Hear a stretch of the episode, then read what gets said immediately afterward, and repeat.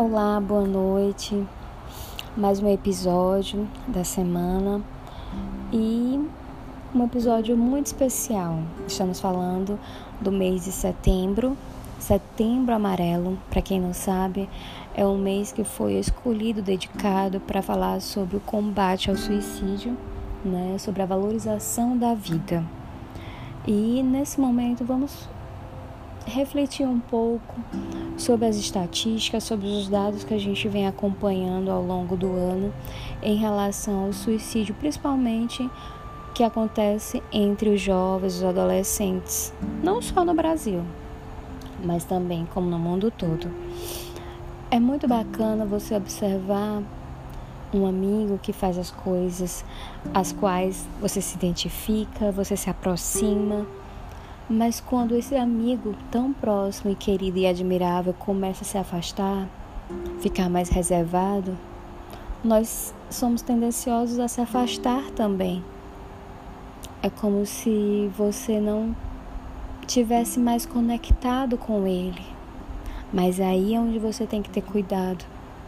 Muitas vezes quando a gente se reserva, fica quietinho no seu lugar, mora um perigo porque muitas vezes você vai procurando respostas na sua vida e acaba não encontrando através dos amigos, familiares. Então você vai ficando dentro do seu mundinho. E a mente das pessoas pode passar muita coisa as quais não querem compartilhar. Mas a gente tem que ficar muito atento. Temos que ficar atento a isso. Porque é muito triste você ver um jovem simplesmente parar no tempo e perceber que a sua vida não faz mais sentido. Eu sempre digo que um suicida, ele não quer se matar. Ninguém quer se matar. Na verdade, é que a dor que ele está sentindo naquele momento do problema qual ele esteja passando é tão grande, tão grande que ele é capaz de fazer qualquer coisa, qualquer coisa para poder retirar toda aquela dor. E naquele momento a única coisa que ele vê em mente na cabeça é que se ele se matar, ele vai arrancar tudo aquilo. Mas só que ele não percebe que se matando, ele vai estar desperdiçando toda uma vida que ele tem pela frente. Vai deixar marcas na família,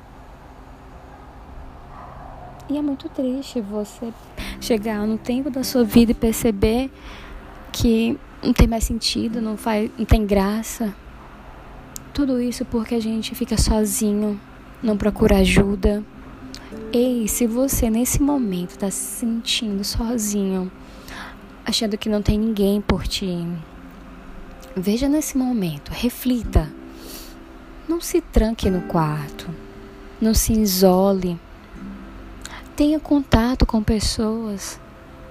Eu acho que a maioria da, dos jovens hoje, os contatos, principalmente depois que passamos por um período de pandemia, o contato era muito mais virtual. Deixou de ir na praça, de sair, de socializar. Esse é o mal da humanidade, ninguém quer mais socializar. Tudo virtual, muito prático. Triste ver isso. De pessoas rompendo né, amizades, se isolando. Gostaria muito que nesse momento alguém tivesse algum amigo nessa situação. Porque quando a pessoa está fraca e se, e se sente inferior, sente o patinho feio, como diz o outro, se sente nada. Então, se você tem alguém com esse sentimento próximo de você, ei, desista dele não. Vai lá, visita, manda mensagem, liga. Nada melhor você se sentir querido, saber que tem alguém por você, que olha por você. Não precisa fazer muito, basta se interessar pelo outro de ouvir Muitas vezes você não pode fazer nada para ajudar aquela pessoa, mas se você dedicar um tempinho só para ouvir, nossa, vai fazer uma diferença gigantesca na vida dessa pessoa. Então, nesse mês de setembro, setembro amarelo, que cada um venha valorizar a vida, a vida qual Deus nos presenteou e é tão preciosa para Deus. Não desperdice a sua vida, não desista. Deus tem um propósito na vida de cada um. Se não aconteceu ainda, ainda vai acontecer.